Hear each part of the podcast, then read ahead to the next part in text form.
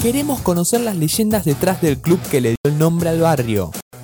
La historia más rica del sur en formato MP3. Estás escuchando Engranados Podcast. Somos el sur. Somos Lanús.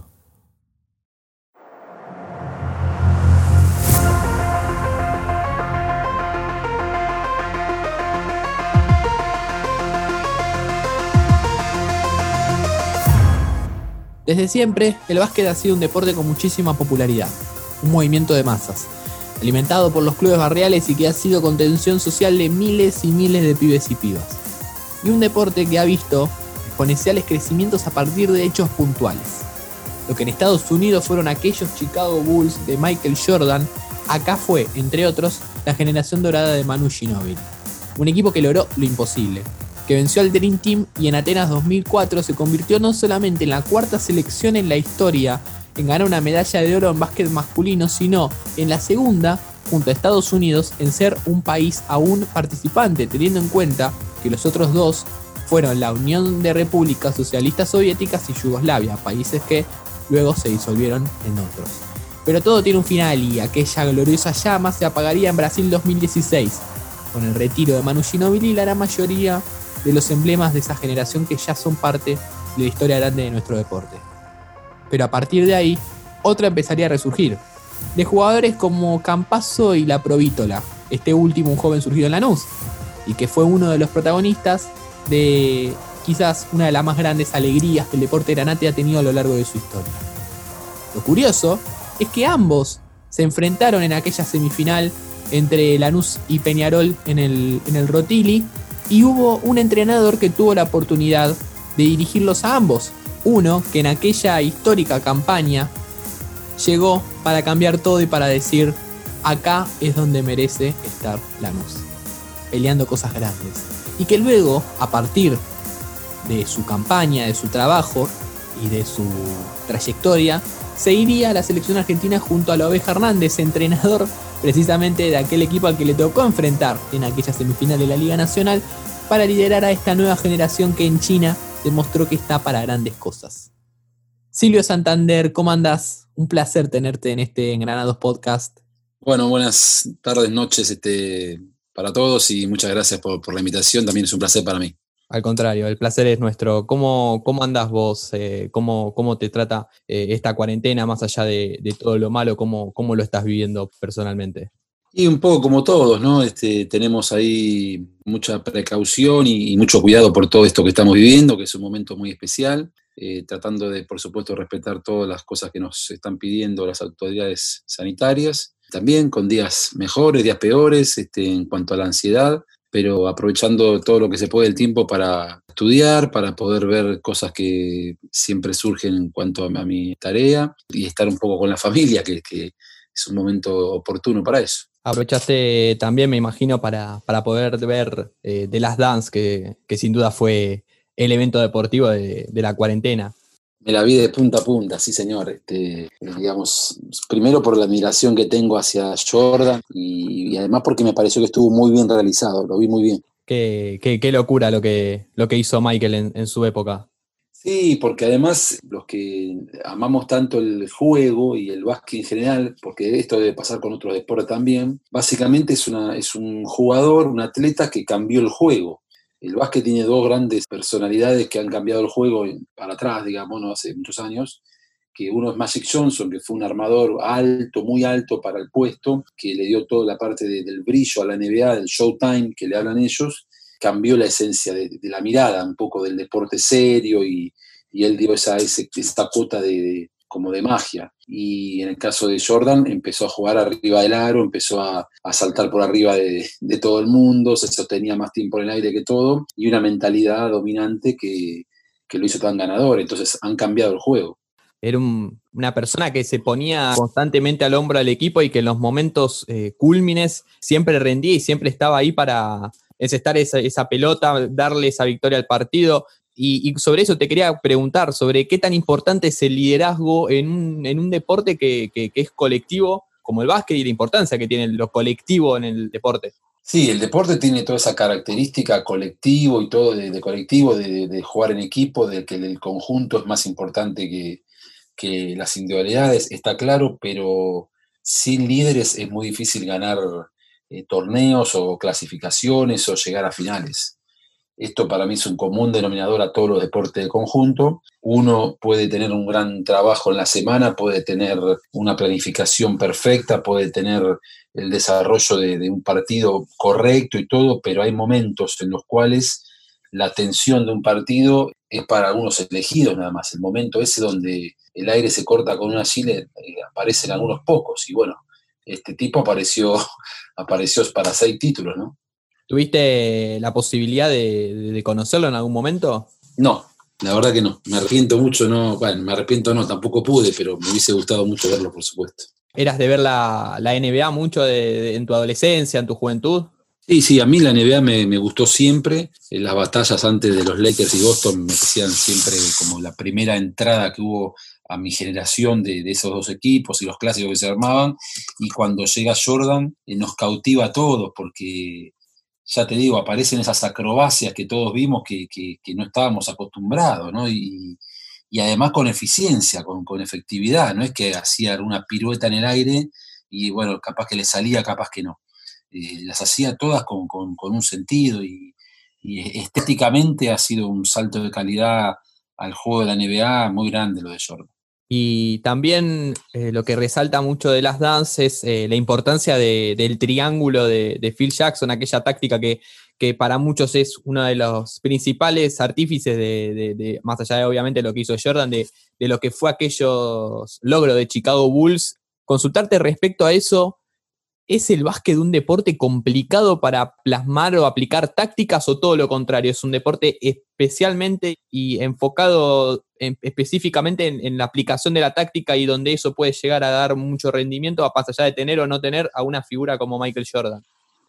Bueno, como todo, ¿no? O sea, creo que la gran virtud que tuvo Phil Saxon con ese equipo es haber hecho que Jordan, un anotador empecinado por, por, digamos, por meter puntos y, estar todo el tiempo ahí, digamos, liderando la tabla de goleadores y cosas, eh, haberlo hecho pensar en equipo y, que él se podía destacar igual, pero además tenía que hacer al equipo ganar. Para mí eso fue una gran virtud de, de Phil eh, muy posiblemente con Popovich, los dos mejores entrenadores de la historia. Y yo creo que el básquet necesita de la táctica.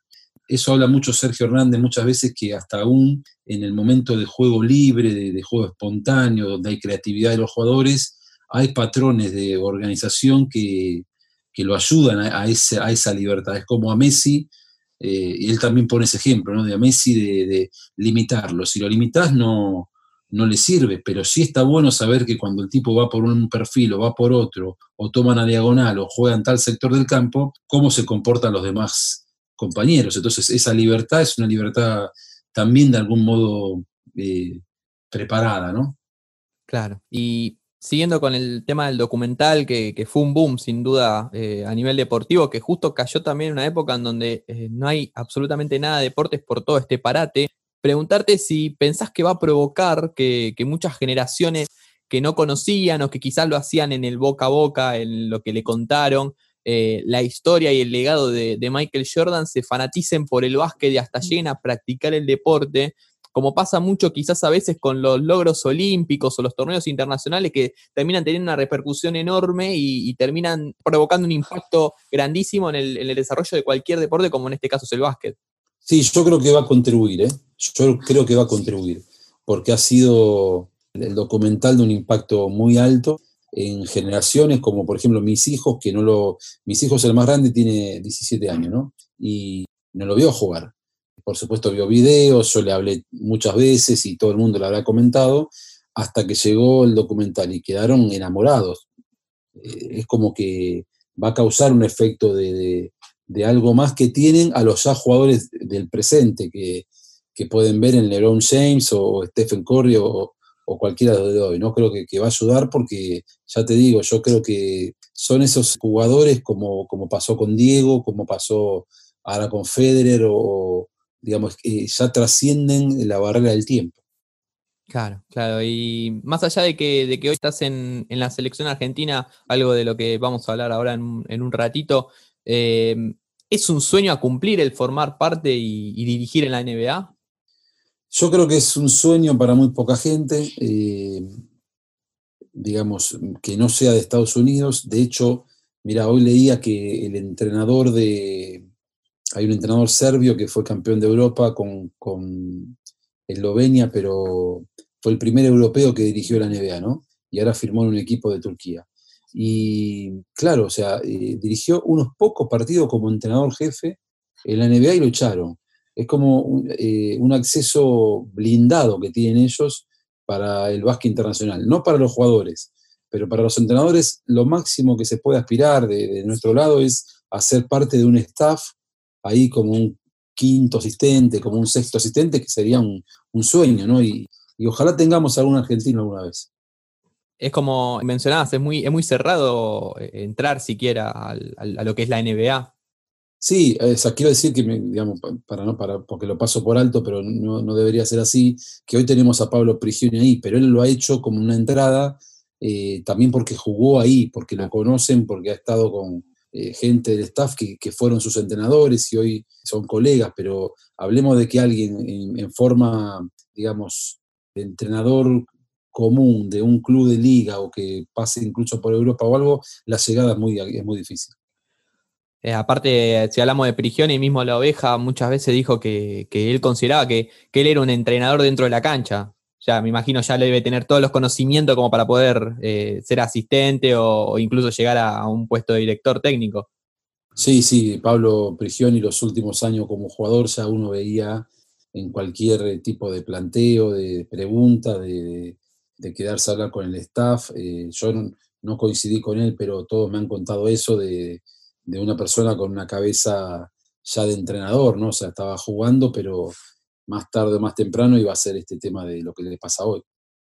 Y más allá de, vos comentabas, no tuviste eh, relación con Pablo Prigioni, pero ¿hay otro jugador que, que, vos lo veas quizás ahora en actividad o, que se haya retirado hace poco, que, que vos hayas tratado con él, lo hayas conocido, lo hayas dirigido quizás incluso y que vos digas, tiene los conocimientos como para poder llegar a eh, a la dirección técnica o a la asistencia en, algún, no, importa si es a nivel NBA, pero sí en cuanto a, a poder manejar un equipo, a, táctica y esas cuestiones?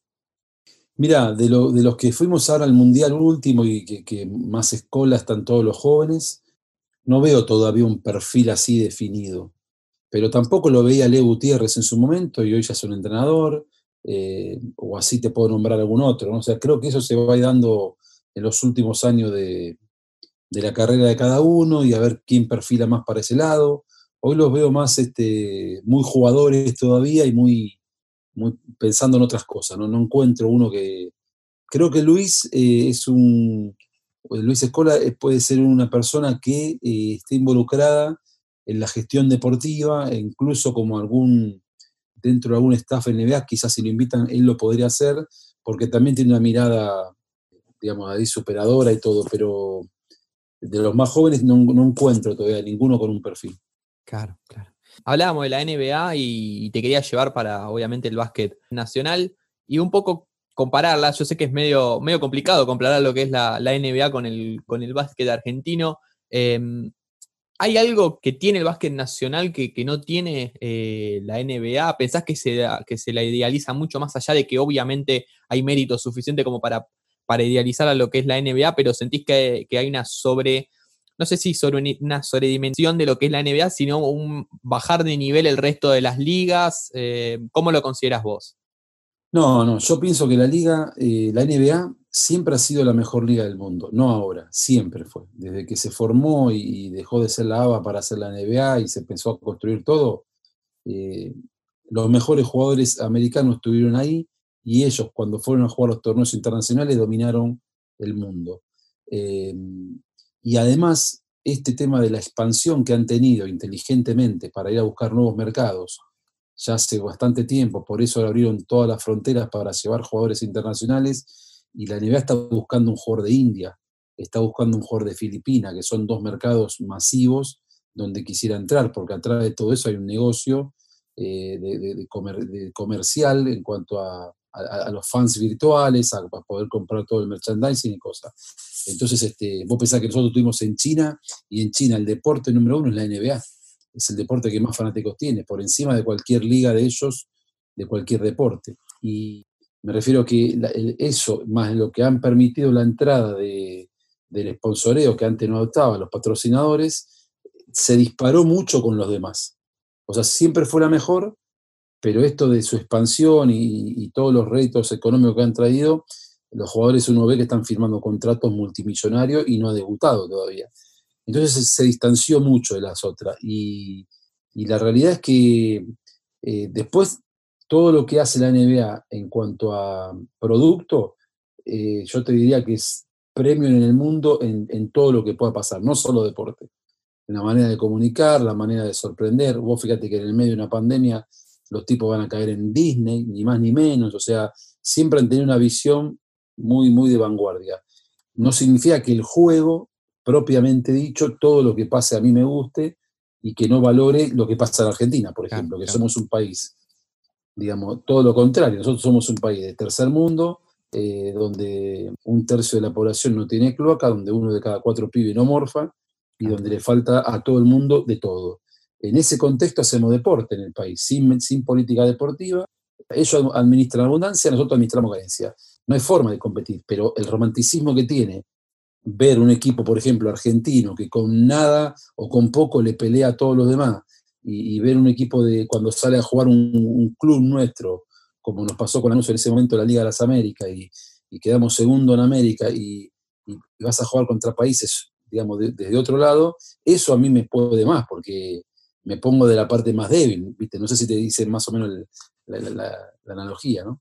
Sí, perfecto. Em, y sobre eso también te quería consultar. Eh, en Argentina y obviamente en el básquet, como, como en la mayoría de los deportes, terminan siendo una, una salida para los chicos, una salida de la calle, una salida de, las drogas, terminan siendo un, eh, algo social muy importante, una contención muy importante para, los pibes y, bueno, y de ahí después terminan dándose el surgimiento de grandes promesas de pibes que empezaron entrenando desde muy abajo y, terminan en grandes clubes y teniendo grandes rendimientos. ¿Qué tan importante es para la, escuela de básquet argentino, que obviamente para lo que es el básquet nacional, los clubes de barrio, las instituciones más cercanas a los, a los barrios más humildes, más trabajadores, qué tan importante es toda la estructura deportiva que tiene el país y la importancia social que se le da al deporte para después lo que es el desarrollo del básquet nacional.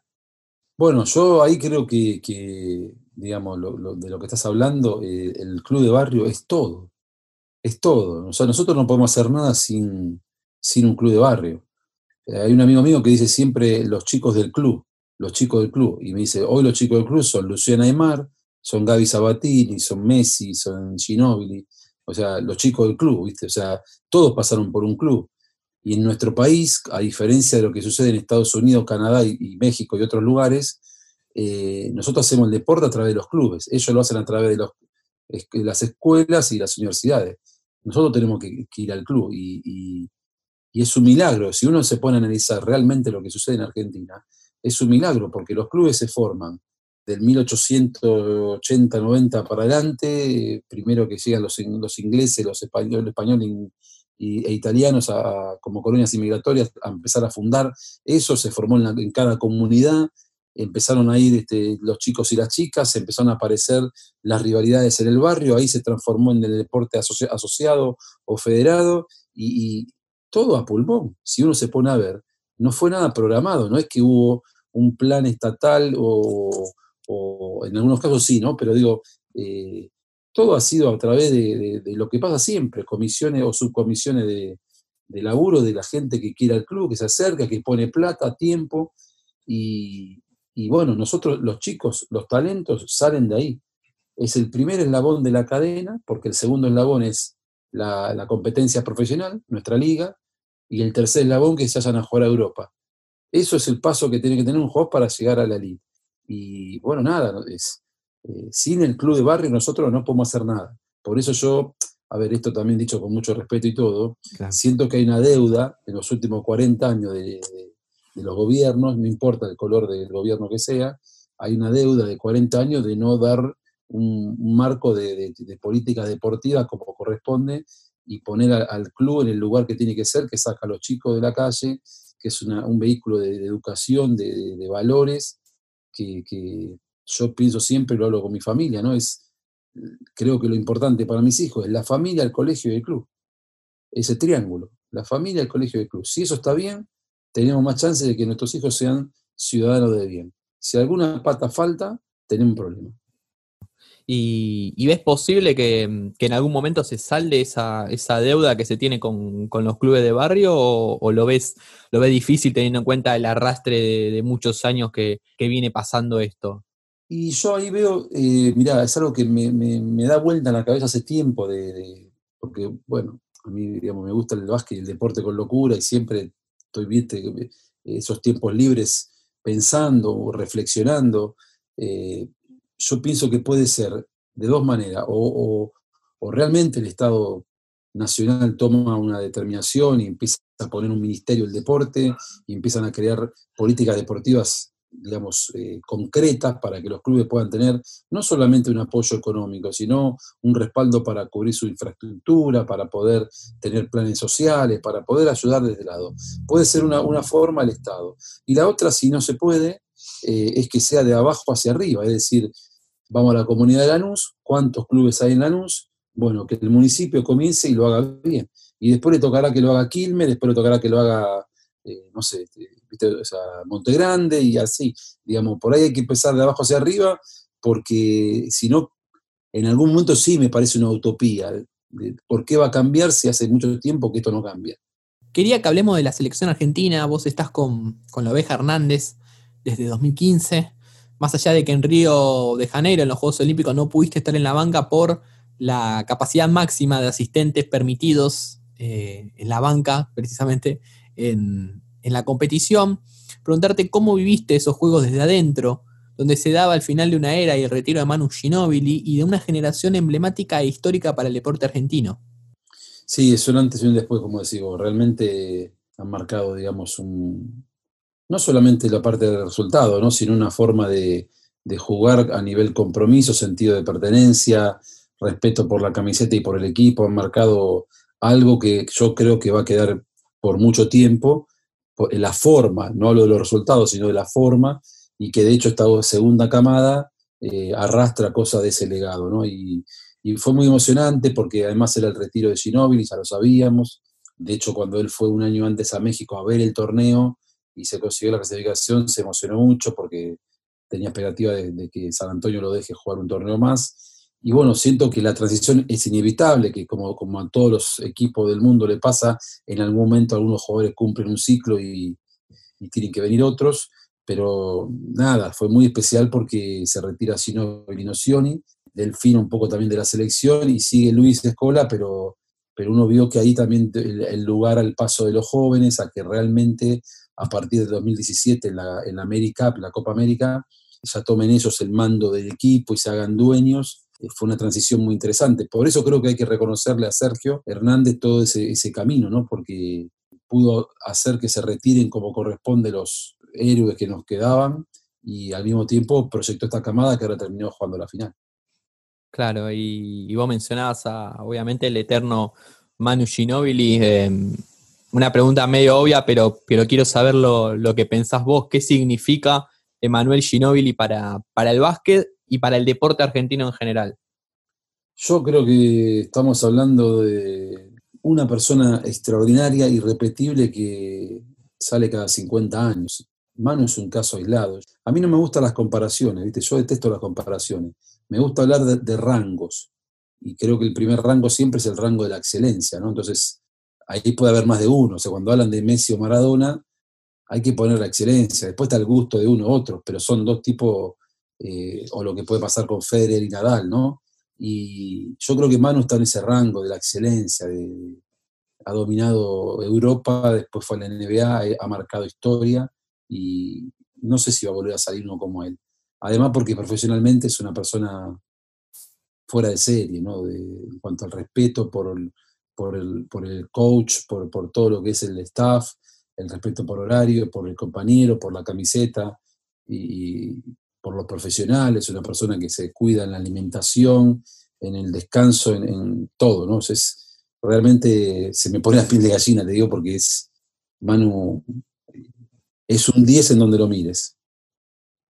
¿Cómo, cómo era él en las, en las concentraciones, en, las giras? ¿Era de, era de hablar, eh, recién hablábamos de, los jugadores que, quizás se podían llegar a proyectar como, como entrenadores, eh, era, de, era de hablar de táctica, de consultar sobre, sobre lo que es el básquet a, los entrenadores, a ustedes, eh, ¿cómo, ¿cómo, era Manu en la intimidad fuera de lo que es las canchas de, básquet? Sí, bueno, yo lo conocí y trabajé con él en, los Juegos Olímpicos, ¿no? Fue el único torneo. Desde antes lo conocía, lo habíamos visto, iba a ver algunas prácticas, le pedía permiso, y no, pero no estaba en la convivencia. En esa convivencia, eh, me parece que, que, todo el tiempo estuvo buscando qué es lo que necesita el equipo para mejorar, por supuesto opinando de táctica, de, cosas que es una persona que cuando habla en un entrenamiento para, pedir la palabra, siempre muy respetuoso, se casa todo el mundo, porque saben que no va a decir ninguna, ninguna cuestión, digamos, eh, superflua, ¿no? Está siempre pensando qué, qué, decir para poder hacer algo correcto para el equipo. Muy, muy, en la intimidad, muy compañero de todo, muy, muy, uno más. O sea, la, realidad es que no se lo ve como una estrella de lo que es, me ha pasado convivir 10 eh, días en Estados Unidos, que fuimos a entrenar y a jugar contra el Dream Team y todo, y mano en Estados Unidos es más famoso que en Argentina, más famoso, y tenía que andar escondiéndose de fans que iban a verlo al hotel y cosas, pero siempre con, una educación y un respeto eh, fuera de serie. Vos mencionabas que, él era un, caso aislado y que, que hay un Manu Ginóbili cada, cada 40 años. Eh, ¿Es irrepetible la generación dorada en sí? ¿O, pensás que al, tratarse de, una camada y al tratarse de, un, grupo de jugadores puede llegar a, suceder la existencia de, un grupo que logre igualar o superar lo que ellos hicieron? Mirá, eh, en un momento llegué a pensar que, era irrepetible, que no podía haber algo más. y después estos chicos ahora hicieron una final del mundo cuando no se lo esperaba y ahora acaba de ser, por ejemplo, Vildosa nombrado el MVP, están, se están destacando. Eh, no sé si no se puede hacer algo como ellos, que en definitiva jugaron una final del mundo y salieron campeones olímpicos en, Atenas. Y luego también fueron medalla de bronce en el otro Juego Olímpico en Beijing. Eh, es muy difícil, pero eh, lo que sí te digo que, que es irrepetible es que han nacido uno eh, en el puesto que, digamos, han nacido jugadores que después fueron amigos, que jugaron todo muy bien, cada uno en su puesto. Eh, viste, como parecía que si la querés armar una película no te sale tan perfecta. Y, creo que todo lo que pueda venir acá, eso eh, es muy difícil que se repita. Pero después hay que, hay que, los argentinos es, en los deportes de conjunto es sorpresivo, es sorprendente. Los leones, las leonas, el rugby, el fútbol, eh, los chicos del handball, las chicas. Es, hay algo que tenemos que, nos identifica como un valor agregado. Eh, ¿Será que quizás es esto de la crisis que hablamos muchas veces, que, quieren trascender también porque sabe que pueden ir a, buscar otro, otros mercados en otras partes del mundo y cosas, pero lo hacen con un amor por, la camiseta que a mí cuando alguien critica al, al, fútbol, en este caso, que perdió la final, no lo puedo creer, ¿no? Porque eh, si supiese lo difícil que es estar en una competencia internacional y, que, no falte nada, que no falle nada para ganar un título, lo complicado que es, eh, no, criticaríamos tanto como lo hacemos cuando, cuando sucede normalmente. Y puede ser también, y lo quiero ligar un poco a lo que hablábamos hace, hace algunos minutos, el tema de, lo que significa en Argentina llegar, eh, poder triunfar en el deporte que uno, que uno ama y mismo el, mero hecho de poder hacerlo ese deporte. Quizás eh, los argentinos o lo que tenemos nosotros, y quiero saber qué, qué, opinás eh, y qué pensás respecto a esto, quizás nos pasa que cuando nos llega el momento de, demostrar en una competición, ya sea en un torneo de, de, básquet o en cualquier deporte, para lo que estamos hechos, lo hacemos tan bien porque, y lo hacemos con tanta garra, porque sabemos lo que costó llegar hasta ahí y todos los que quedaron atrás. Exactamente, totalmente de acuerdo. Totalmente de acuerdo. Es como que eh, empezás a dimensionar realmente eh, digamos, no, vos pensalo de este lado. Vamos a analizar una, cortito para que la gente lo entienda también, eh, lo difícil que es. Entonces, hay mucha gente que muchas veces se eh, enojaba con el rugby, ¿no? Con los rugby. más allá de que hacen cosas fuera de la cancha que no corresponden, estoy hablando de selección nacional, los PUC. Claro. Los tipos, primero acá, no eran profesionales. Cuando jugaban con otros países, que los jugadores sí eran profesionales. No solo eso, pensar la distancia que tiene Argentina de Sudáfrica o Nueva Zelanda, Australia, o todo lo que tiene que ver con el Reino Unido, que son las potencias que tiene el rugby. Nosotros estamos, eh, hablando mal y pronto, estamos en el culo del mundo. Para poder tener una competencia, eh, digamos, cercana, regional, que nos haga fuerte. Cuando juega Inglaterra con Gales o con Escocia, se potencian porque se pueden jugar más seguido, pueden jugar uno de una liga a otro. Acá nosotros, en todo lo que es el continente, el rugby no está desarrollado. Entonces, es muy difícil destacarse como cuando fue en Francia, que fueron semifinalistas del mundo, que le ganan dos veces a Francia, y, es, realmente complicado eso de, destacarse. Lo mismo nos pasa con la chica esta, Jennifer, que es la que tira, no me acuerdo si, martillo, te ubicas quién te digo, ¿no? Sí. Jennifer tiene un apellido raro, no me acuerdo que... Sí, creo, lanzamiento de, de martillo, sí. Bien. Y no, porque salió tanto en el mundo. La otra vez creo que salió 30 en el mundo, 20 y pico. Pero escúchame, o sea, estamos hablando de. yo eh, tuve la oportunidad de estar en Japón, en el Centro de Alto Rendimiento de Japón, ¿no? Japón tiene en la pista de atletismo una recta larga montada con eh, escenario, digamos, de un techo así medio plástico para que se entienda, donde los atletas pasan corriendo y en esa recta, si los organizadores quieren, hacen como que parece que llueve. ¿Me explico? Se hacen como un clima eh, virtual de lluvia. Y además ponen audio como que la gente está gritando y, entonces se entrenan de esa manera. Y Jennifer, como cualquiera de nuestros atletas y equipos de conjunto, entrenan eh, como los chicos de remo en, el río sucio. Entonces, hablar mal de un deportista argentino es desconocer en, mi opinión, esto es muy personal lo que digo, ¿no? Es desconocer por todos lados lo que, lo, que, lo que hace, lo que les cuesta, lo que llegan. Y cuando consiguen algo, como la chica está la Pareto, eh, la judoka, que encima tuvo que estudiar una carrera para que ser médica, sea, una crack por donde la miren, cuando llegan a ese lugar lloran. Y lloramos todo lo que vemos eso porque no lo podemos creer. Después llegaría mm, el, Mundial de China, eh, el año pasado. Y te quería consultar cómo fue la planificación de cara, de cara al Mundial de China, teniendo en cuenta todo esto que, recién hablábamos, el hecho de que, de que, después de Río se dio la despedida a la generación dorada y más allá de que, de que la oveja Hernández ya había eh, había traído una nueva cámara de jugadores, eh, todavía faltaba ese, el afianzarse en, el equipo y ese afianzamiento se tenía que dar durante el Mundial de China. ¿Cómo fue todo ese proceso y ese trabajo para, llegar a, esa Copa del Mundo?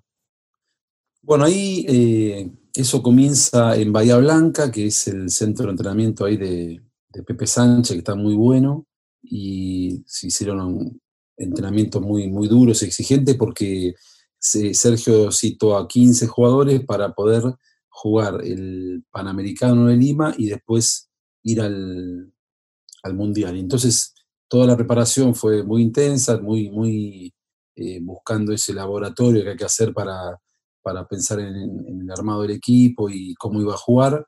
Lo, íbamos conociendo los jugadores, cuando es una selección vos tenés mucho menos tiempo que, cuando tenés este, el, equipo y hay que tratar de rápidamente ir poniendo todos los sistemas de juego, las defensas, y se aprovecha cada, cada, entrenamiento, cada minuto, con lo cual, eh, nada, fuimos ahí entrenando, fuimos después al Panamericano de Lima, pasamos por Buenos Aires, eh, hicimos un Panamericano bueno, éramos favoritos, porque algunos equipos habían ido con un equipo B, y nosotros y Venezuela fuimos con el A, pero pudimos ganarle a Puerto Rico la final y semifinales a Estados Unidos. Nos sirvió para, rodar, para, llegar a China eh, bien. Eh, previo a eso hicimos una gira en, Francia, que ahí empezamos a jugar contra equipos europeos que no habíamos jugado todavía, y después en Japón, y ahí llegamos a China. Y, bueno, fueron 60 días en total de, una armonía respecto a, la convivencia de grupo muy importante, que yo creo que eso tiene un valor eh, agregado muy, muy claro y, nos íbamos bien, digamos, dando cuenta que, el equipo tenía un buen potencial. Quizás no lo imaginábamos llegar tan alto, pero teníamos expectativa de hacer algo, algo bueno, así que se fue dando, se fue dando toda una linda historia. Y respecto a eso que, mencionabas, eh, el cómo terminó dándose aquella Copa del Mundo, eh, se va a cumplir dentro de poco un año de, aquel mundial. ¿Pudiste dimensionar un poco mejor todo lo que consiguieron después de, después de ese mundial, más allá de lo que fue el, resultado final? Obviamente, me imagino la, emoción de, al recordar por dentro todo lo que fue aquella copa.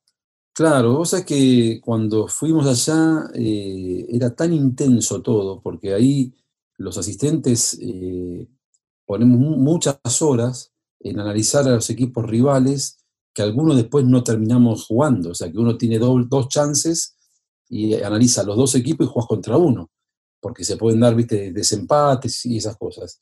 Y fue, muy intenso respecto a que terminaba un partido y ya teníamos que estar trabajando con los otros y, no, nos dábamos cuenta. Nos decían que en Argentina estaban pasando cosas de que ya salíamos en, noticieros, digamos, de, no, no solo deportivos y, y que se había enganchado mucho la gente.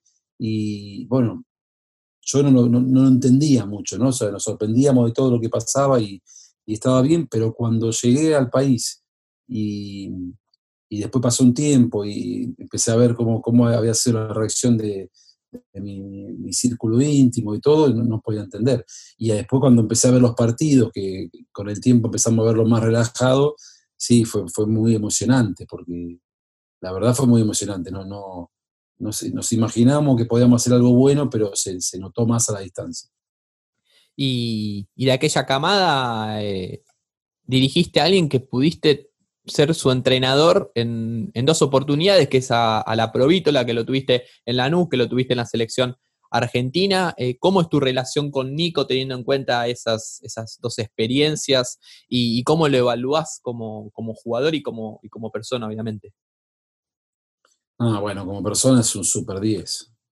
tanto como jugador. Nicolás es un talento puro que además ha hecho un carrerón porque él después de irse de Lanús, donde ya dominó la liga, eh, y digamos, hizo todo lo que tenía que hacer porque fue muy responsable de haber llevado a, un, club como Lanús a, a, dos finales tan importantes. Este, pasó por Flamengo, dominó la Liga de Brasil después pasó en Europa, no tuvo suerte en algunos equipos, pero terminó jugando en San Antonio en los partidos y ahora está jugando en el Madrid. Estamos hablando de un chico que, que, digamos, todo es eh, talento, trabajo, seriedad y, bueno, creo que ha tenido un, excelente mundial y venía de ser el MVP de la Liga de, España, ni más ni menos.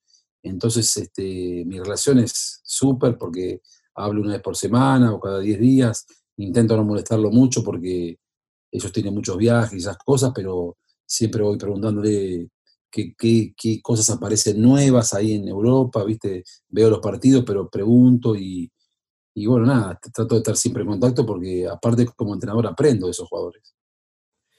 Sobre, sobre aquella época en, en Lanús, aquella histórica eh, camada de jugadores, eh, vos llegaste al club en 2009, eh, vos sos de, acá de la ciudad, naciste acá en, Lanús. ¿Cómo, ¿Cómo, fue ese primer día? Eh, ¿Lo recordás? ¿Cómo, ¿Cómo, viste al club en ese momento cuando llegaste? ¿Qué recuerdos tenés de, aquella llegada a Granate hace ya poco más de, una década? Bueno, las mejores, porque yo había jugado en el club cuando era joven, en categoría de juveniles y eso, y después tuve mucho tiempo que estaba haciendo otras cosas, eh, no, no, coincidía nunca en, si bien venía algún partido a verlo y todo, pero no estaba seguido como, como empecé a ir al club seguido. Primero me, me encontré con un monstruo, ¿no? O sea, yo creo que Lanús eh, tiene una dirigencia de vanguardia en los últimos 20 años, sin lugar a duda. Han dado vuelta al club en el buen sentido y lo han puesto en un lugar eh, soñado, porque hoy digamos, yo todo ese momento que fue trabajar en el club eh, era un placer, había que dedicarse solamente a ir a, entrenar ver cómo todo funcionaba. Y, fue muy especial porque, eh, digamos, el primer año eh, creo que habíamos quedado, no me acuerdo si octavos, eh, después quedamos sexto, después quedamos cuarto, después quedamos segundo. O fue, fue todo un proceso de avanzar con una construcción de, muchos jugadores que repetían todos los años, que eso en el básquet no es tan común. Y, nada, yo sentía que, como, como, hombre un poco de la casa no quería fallar a toda la, confianza que me había dado Pablo Meliger, Mario Silveira y, bueno, y toda la, gente del club, Nicolás Russo. Este, la verdad que fue muy fuerte para nosotros. Y llegó el, 2013, eh, aquel inolvidable 2013, me imagino todas las sensaciones, eh, el llegar a la final de la Liga Nacional, eh, dejando atrás a, Peñarol, con un rotivi repleto de hinchas y, la gente coreando, y ya lo ves, el equipo de Santander, me imagino, cuando, cuando querés recordar eso, se te debe poner la piel de gallina. Sí, hace poco vi el quinto partido ese con, con Mar del Plata, no, como estaba el Rotili me pareció impresionante, muy, muy, muy conmovedor. Y, la verdad que nosotros llegamos a una final un poco desgastado, habíamos ido a jugar a Puerto Rico la Final Four de la, Liga de las Américas, que, bueno, perdemos un solo partido quedamos subcampeones, pero fue un desgaste. Y eso un poco después uno con el diario del lunes vio que también eh, para lo que fue la final eh, llegamos un poco más cansados, pero creo que fue una temporada grandiosa porque hemos tenido muchísima gente todo el año y, la gente muy identificada con los jugadores, con no solo Nicolás, con Adrián Bocchia, con Facu Giorgi, con Battle, eh, con Leo Chadman, con todo. La verdad que eh, yo no me lo voy a olvidar nunca. Respecto a, esas, esa época y no sé si específicamente esa semifinal, pero sí a todo lo que fue el proceso que, ustedes construyeron, cuando yo hablo con, mi abuelo lo que, lo que es el básquet, lo que era Lanús, él me habla de que en su momento la ciudad era la capital del básquet por lo que movía eh, el granate, por, lo, por la cantidad de gente que llevaba, la rivalidad con obras. Eh, y respecto a eso, ¿ustedes sienten, eh, analizándolo ahora, tras haber pasado los años, que que le enseñaron a las nuevas generaciones o volvieron a poner ese lema vigente de Lanús, la capital nacional del básquet? ¿O que al menos trataron de hacerlo? Eh, en, ese, en ese momento nosotros tocamos un nivel de identificación con, la gente, con los chicos que estaban jugando en el club, no solo en el club, sino en todo lo que fue la, la zona sur y todo, muy alto, que a mí me lo han dicho también como tu abuelo, mucha gente que, le hizo recordar la, época dorada, la época de gloria del club, y, cuando se convirtió en la capital del básquet, como decían, y, todo lo que había pasado, la vez que se jugó en una par y todo esto. digamos, creo que, todo ese momento fue, fue, fue poderoso, porque como te decía, eh, empezamos a tutearnos con los mejores de la liga, se abría en ese momento el diario Olé, eh, mucho más la parte, digamos, de papel que lo que es eh, hoy está tan online todo, ¿no? Pero en ese momento ya estaba internet, pero no, no, el papel se seguía viendo y, abríamos el diario Lee, me acuerdo, en cualquier lado y, ponían la tabla de posición y lo veíamos siempre ¿no? primero, segundo, tercero, primero. Entonces era como un entusiasmo muy marcado de toda la ciudad. Y ahora el año pasado te tocó volver al, al Rotili eh, para el Juego de las Estrellas y, y ni me quiero imaginar los, recuerdos y los pensamientos que, debes haber tenido en el momento de volver a pisar el, microestadio. Muy emotivo, muy emotivo, porque además, bueno, Juego de las Estrellas es algo especial, es el tercero que yo, dirigía y, muy, muy especial, porque además estaba Lapro, eh, viste, Campazo, Noción, y, o sea, fue muy bonito todo lo que pasó, y bueno, y hacerlo en el club era muy especial, estaba mi familia en la cancha, muchos conocidos, mucha gente amiga, y mucha gente que me acuerdo de, verla en la cancha cuando iba a ver al, equipo. En algún momento se puede llegar a pensar nuevamente en un. Eh, y ya lo ves el equipo de Santander en Lanús. Y bueno, nunca se sabe, ¿no? Yo realmente pasé cuatro años de maravilla y, guardo los mejores recuerdos. Mis hijos estudian y juegan en el club. Eh, sigo de algún modo vinculado y, por supuesto que, veo que en algún momento me gustaría que otra vez los caminos se vuelvan a juntar. No sabemos cuándo, pero, pero, pero siempre pienso que, me gustaría volver en algún momento. La última para, cerrar y, desde ya te agradezco enormemente por, por tu tiempo. Nosotros en este ciclo de entrevistas en Granados Podcast cerramos siempre con una misma pregunta que le hacemos a todos nuestros entrevistados, que es, ¿qué significa para vos el Club Atlético Lanús?